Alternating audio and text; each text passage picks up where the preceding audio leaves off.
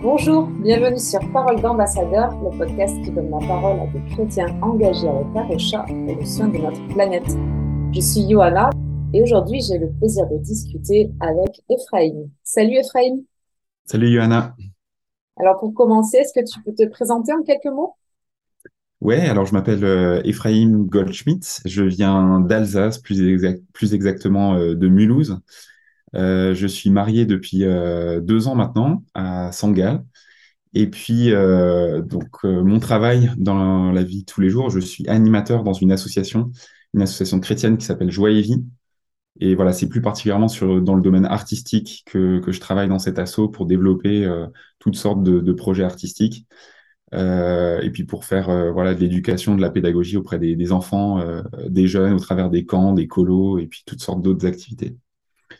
Euh, sinon, à côté de ça, euh, ben, je suis un passionné de musique. Euh, je fais de la musique depuis tout petit et j'aime énormément tout ce qui est rythmique particulièrement, mais voilà, la musique dans son ensemble. et puis, et puis j'aime le sport, le basket, la randonnée, le vélo, et puis plein de choses en fait. Je suis, je suis, je suis intéressé à, je suis un peu touche à tout, mais intéressé à pas mal de choses quoi. Et je sais que tu es aussi intéressé par euh, l'écologie. Donc, comment tu en es venu à, t'intéresser à cette thématique? Ouais, alors c'était, je pense, une prise de conscience vraiment progressive pour moi. Euh, en regardant en arrière, je, me, je, réalise qu'en fait, elle, allait de pair, cette prise de conscience, avec euh, un rapprochement de la création, un, un, rapprochement de la, de la nature, et, et ça allait de pair avec la contemplation de la nature. En fait, j'ai fait une année aux États-Unis, donc euh, c'est un peu paradoxal parce que du coup, euh, impact carbone euh, pas terrible et tout ça, mais quand j'étais là-bas, c'était à Denver, juste à côté de la montagne, des montagnes rocheuses. Et c'est lors de cette année que j'ai vécu là-bas que, au final, j'ai pu me rapprocher un peu plus de, de la création, en fait, finalement. Euh, je suis tombé amoureux de, la montagne et du fait de sortir comme ça dans la montagne euh, parce que ça aide à prendre vraiment du recul en fait sur euh, nos vies et sur finalement ce monde qui, qui nous a mis dans une sorte de petite boîte quoi. J'ai l'impression qu'en allant en montagne, c'est une manière pour moi de prendre de la hauteur et de voir, mais en fait, notre petite boîte, elle se trouve dans un plus gros truc qui s'appelle euh, qui s'appelle la, la, création, qui s'appelle la nature, et, euh, et, aussi à mettre les choses en perspective, à relativiser. Euh, donc voilà, je suis pas resté, je suis resté un an aux États-Unis. Aux États-Unis. Après, je suis rentré en Alsace, et l'avantage en Alsace, c'est qu'on a aussi de la montagne. Alors, elles sont beaucoup plus petites, mais c'est c'est donc les Vosges.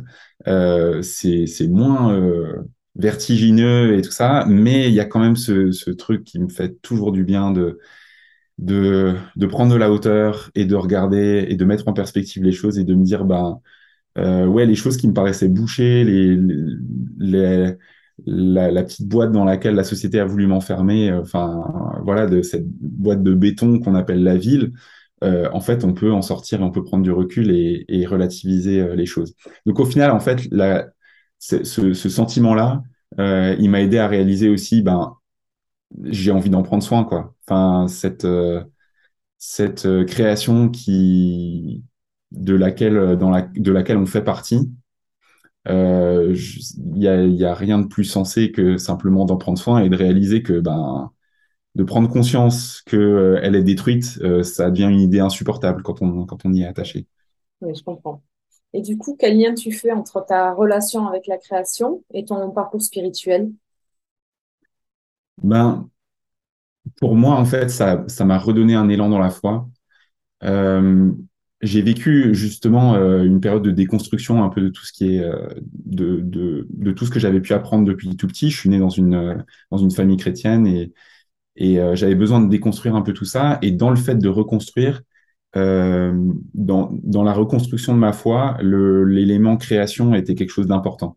En fait, j'étais un peu, euh, j'ai toujours trouvé que les, le Dieu et la Bible et le message dont les chrétiens parlaient étaient petits, étaient ouais, était pas en phase avec ce que j'observais par ailleurs de, ben, par exemple, avec la science, on voit l'immensité de l'univers, on, on voit qu'on est en fait une poussière dans, dans, dans, dans l'univers, on n'est rien du tout. Euh, et, et, du coup, euh, et du coup, je trouvais toujours que ce qu'on parlait à l'église et, et, et, ce qu'on disait de la foi, euh, c'était très petit en fait. Ça se limitait beaucoup à ben, juste ma vie, au mieux ben, les relations avec les autres chrétiens, le témoignage dans les, enfin, pour les personnes autour de nous, et très individuel comme ça. Et relire la Bible en ayant le regard, en fait, ben, on, la Bible parle de création, la Bible nous insère dans quelque chose euh, de, de grand. Et après, cette création, on peut l'observer avec la science et on peut se dire, mais en fait, c'est ouf. Je, je, pense à ce psaume qui dit, euh, quand je vois le ciel, l'œuvre de tes mains. Mm. Et, et, déjà là, le psalmiste, il disait, mais qu'est-ce que l'homme au éternel pour que tu pour que tu t'intéresses à lui, quoi? Et donc, à plus forte raison, aujourd'hui, nous, qui regardons le ciel avec le télescope spatial Hubble ou James Webb, ben, en fait, on, on réalise encore plus qu'est donc l'homme au éternel pour que tu t'intéresses à lui. Donc, l'observation de, de, la grandeur de la création, ça crée une sorte de vertige, mais ça aide aussi à se replacer euh, par rapport à Dieu et, à, et, et, et, pour moi, en fait, de, de réaliser que, que Dieu avait un projet pas seulement pour, pour moi, pas seulement pour euh, mon Église, euh, mais pour la création tout entière, d'un coup, ça, j'ai eu envie d'y croire, quoi, encore plus. Et j'ai trouvé ça euh, euh, magnifique. Et du coup, le, message d'espérance euh, pour toute la création, il, devient, d'autant plus beau et, d'autant plus formidable. Et du coup, on a encore plus envie de le partager. Oui, absolument. Et d'ailleurs, tu le partages, tu es ambassadeur à Rocha. Est-ce que tu peux nous raconter comment tu es devenu ambassadeur? Alors, Arocha, c'est une association euh, avec laquelle j'avais déjà des liens, euh, par mes cousins notamment, qui étaient, euh, qui étaient très engagés dedans. Euh, voilà, je suivais à distance comme une personne qui s'intéresse à ces questions-là, comme un chrétien qui s'intéresse à ces questions-là.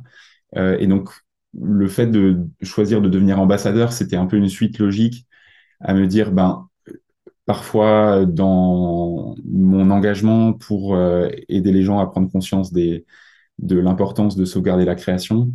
Euh, je me sens parfois un peu, enfin voilà, euh, pas forcément en réseau et pas forcément en lien avec d'autres, et parfois un petit peu seul aussi dans certains milieux euh, chrétiens. Et donc du coup, j'avais j'avais envie de donner un peu un, un, corps associatif à mon engagement, un côté collectif en fait à, à, cet engagement. Et donc le, le principe, le concept d'ambassadeur me, me, me, parlait bien. ambassadeur, d'être ambassadeur de ces questions-là, c'est quelque chose que je faisais déjà. Et donc, je voulais simplement le formaliser en m'engageant en tant qu'ambassadeur à Rocha. Oui. Alors, justement, tu es un ambassadeur qui a un projet particulier, à tourner autour de la sensibilisation via les arts du spectacle.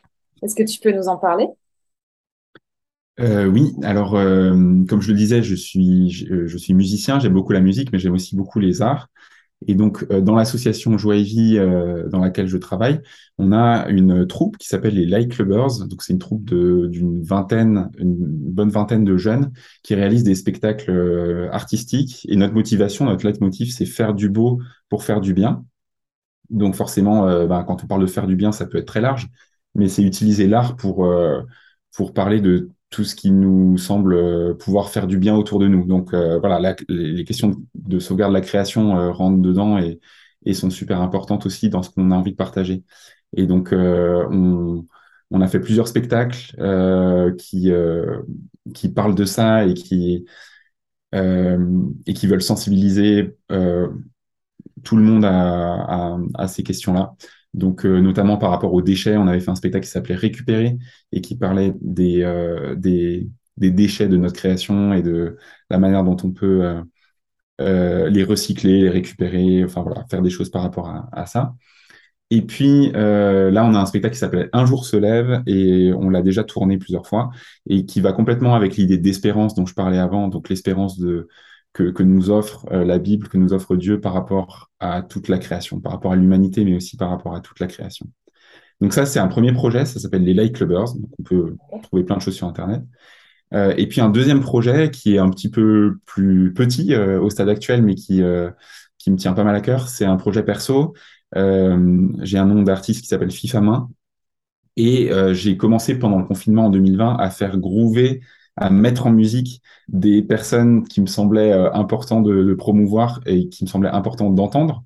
Donc j'ai fait deux vidéos, euh, une pour faire groover Jean-Marc Jancovici et une pour faire groover Aurélien Barraud, qui sont deux personnes qui, qui m'ont beaucoup aidé personnellement à prendre conscience des, des enjeux euh, et qui peuvent aider aussi euh, d'autres personnes. Et donc je me suis dit, souvent on entend beaucoup les choses d'un point de vue intellectuel, cérébral et tout ça, mais euh, faire groover, c'est-à-dire mettre en musique et donner envie de bouger sur ce qu'ils disent, euh, ça, je trouve ça passe différemment et, euh, et du coup, c'est un peu ma petite pierre à l'édifice que j'avais envie de mettre, c'est simplement de donner envie aux gens de, de, de danser, de bouger et d'impliquer leur corps sur euh, les, les, choses qui me paraissent importantes, sur les messages qui me paraissent importants.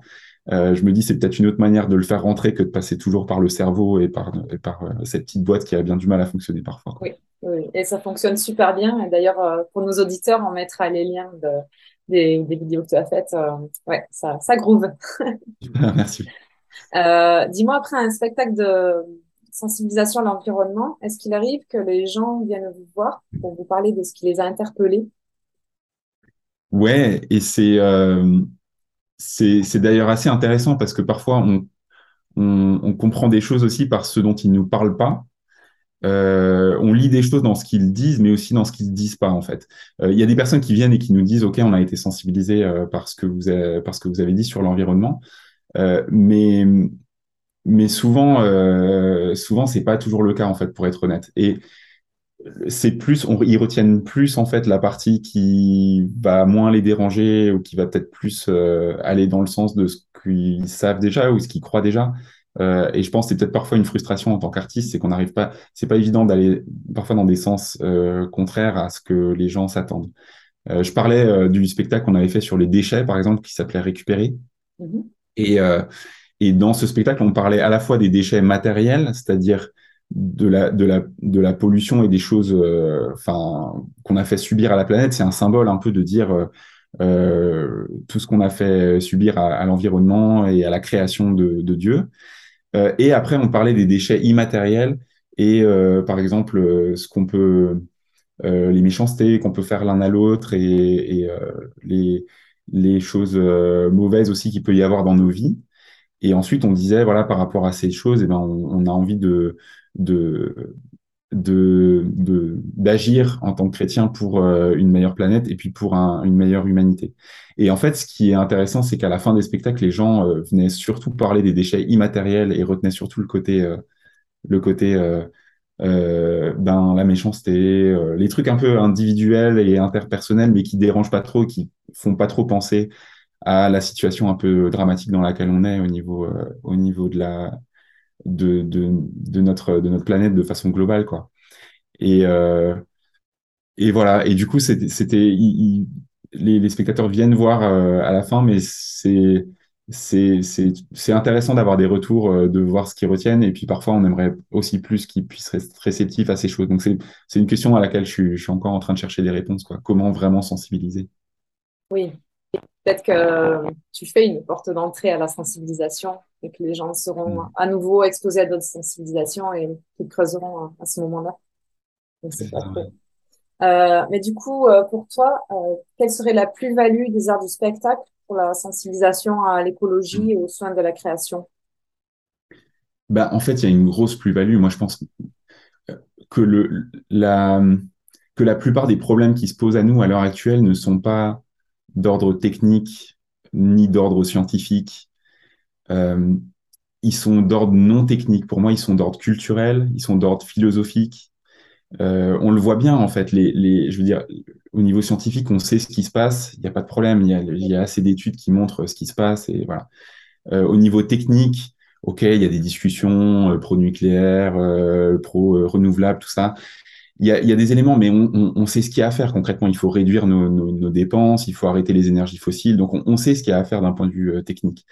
Le, le, problème, le gros problème, il est, euh, il est d'ordre non technique, il est d'ordre euh, culturel. C'est un problème de rapport, euh, euh, de, de, vision de, de, de l'espace qui nous environne, une, de vision de l'être humain. C'est un problème de, de rapport à la limite aussi. Je veux dire, on a une civilisation qui a été constamment construit sur la transgression de la limite. Aujourd'hui encore, on, on adore les gens qui sont allés sur la Lune, euh, qui sont montés sur l'Everest, et on parle encore d'aller sur Mars. Enfin, on a toujours envie de transgresser la limite, et, c'est ça, le, problème pour moi.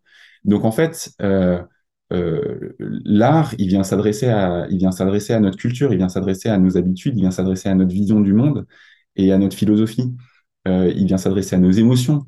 Et donc, je pense que je, pense que c'est une clé, l'art, l'éducation, au sens large, en fait, c'est pour moi la, de là que doit venir l'évolution. Et enfin, c'est de là que, que, viennent la plupart des clés, parce que les problèmes ne sont pas d'ordre technique. Les, les, problèmes, ils sont d'ordre vraiment non technique. Hmm, d'accord. pour finir, que dirais-tu à nos auditeurs pour les inciter à s'occuper d'écologie? Euh, je, dirais peut-être les choses qui, moi, m'ont aidé. Euh, deux choses. La première, c'est c'est de réaliser que prendre soin de la création, c'est prendre soin de nous. Euh, et, qu'il n'y a pas d'opposition entre euh, l'amour du prochain et l'amour de la création. Euh, au contraire, en fait, les deux vont ensemble. Donc ça, c'est la, ça, c'est la première chose que de réconcilier l'aide au développement, l'aide humanitaire, tout ça, avec la prise en compte de, la création et de l'environnement dans, lequel il peut y avoir. Et même au quotidien, de réaliser qu'en fait, les deux sont liés. Euh, et je pense aussi que euh, la prise de conscience, de conscience se fait au fur et à mesure qu'on vit euh, ben, une sécheresse comme on l'a vécu cet été et qu'on subit les conséquences de plus en plus et qu'on voit que ben, ça a des conséquences au niveau humain aussi. Quoi. Et puis la deuxième chose que j'aimerais dire, c'est de... C'est vrai quand on fait un, un, choix de style de vie, là je parle plus un petit peu en, en termes de, de sobriété, de, de, choix de simplicité qu'on peut faire dans sa vie. Euh, moi, ce qui m'aide, c'est de ne pas le voir comme une perte, mais de le voir comme un gain et comme une porte ouverte vers de nouvelles choses. Euh, en fait, un renoncement, c'est toujours, euh, c'est toujours un, c'est toujours un choix d'autres choses. Et, et voilà, je prends l'exemple de, de, renoncer à, à la voiture. C'est la porte ouverte à, à d'autres à d'autres expériences. Euh, enfin voilà, j'aime beaucoup le vélo personnellement et, et c'est impressionnant comme à chaque fois, bah, j'ai la flemme de prendre le vélo, mais au final, quand je le prends, ben, je suis toujours content de l'avoir fait. Donc voilà, je prends l'exemple des déplacements parce que c'est un, un, registre important aussi dans les, dans les gestes qu'on peut faire, mais euh, il y en aurait plein d'autres. Et puis pour la nourriture aussi, l'alimentation, c'est la même chose. Euh, euh, de, de, de, voir positivement euh, la sobriété et ces petits choix qu'on peut faire pour améliorer, pour, pour améliorer le monde autour de nous et puis pour améliorer aussi notre qualité de vie, je crois. Oui, Absolument. Ben, je suis tout à fait d'accord avec toi. Et oui, je te rejoins sur ces, tous ces aspects positifs, tout ce qu'on y gagne. Et pour reprendre l'exemple du vélo, euh, on a fait quelques changements chez nous aussi pour éviter de mmh. prendre la voiture pour 3 km. Et euh, ben, le vélo, ça donne le sourire. Hein. Ouais. On a un autre rapport à, à ce qui nous entoure, euh, le fait de sentir le vent sur son visage alors qu'on est habitué à la mmh. voiture. Euh, ça donne une autre relation à, l'environnement et au final, euh, on y gagne en joie. Mmh. Ouais. Ok. Ben, en tout cas, merci Ephraim pour euh, ce moment et à bientôt. Merci beaucoup Yana. À bientôt. Ouais.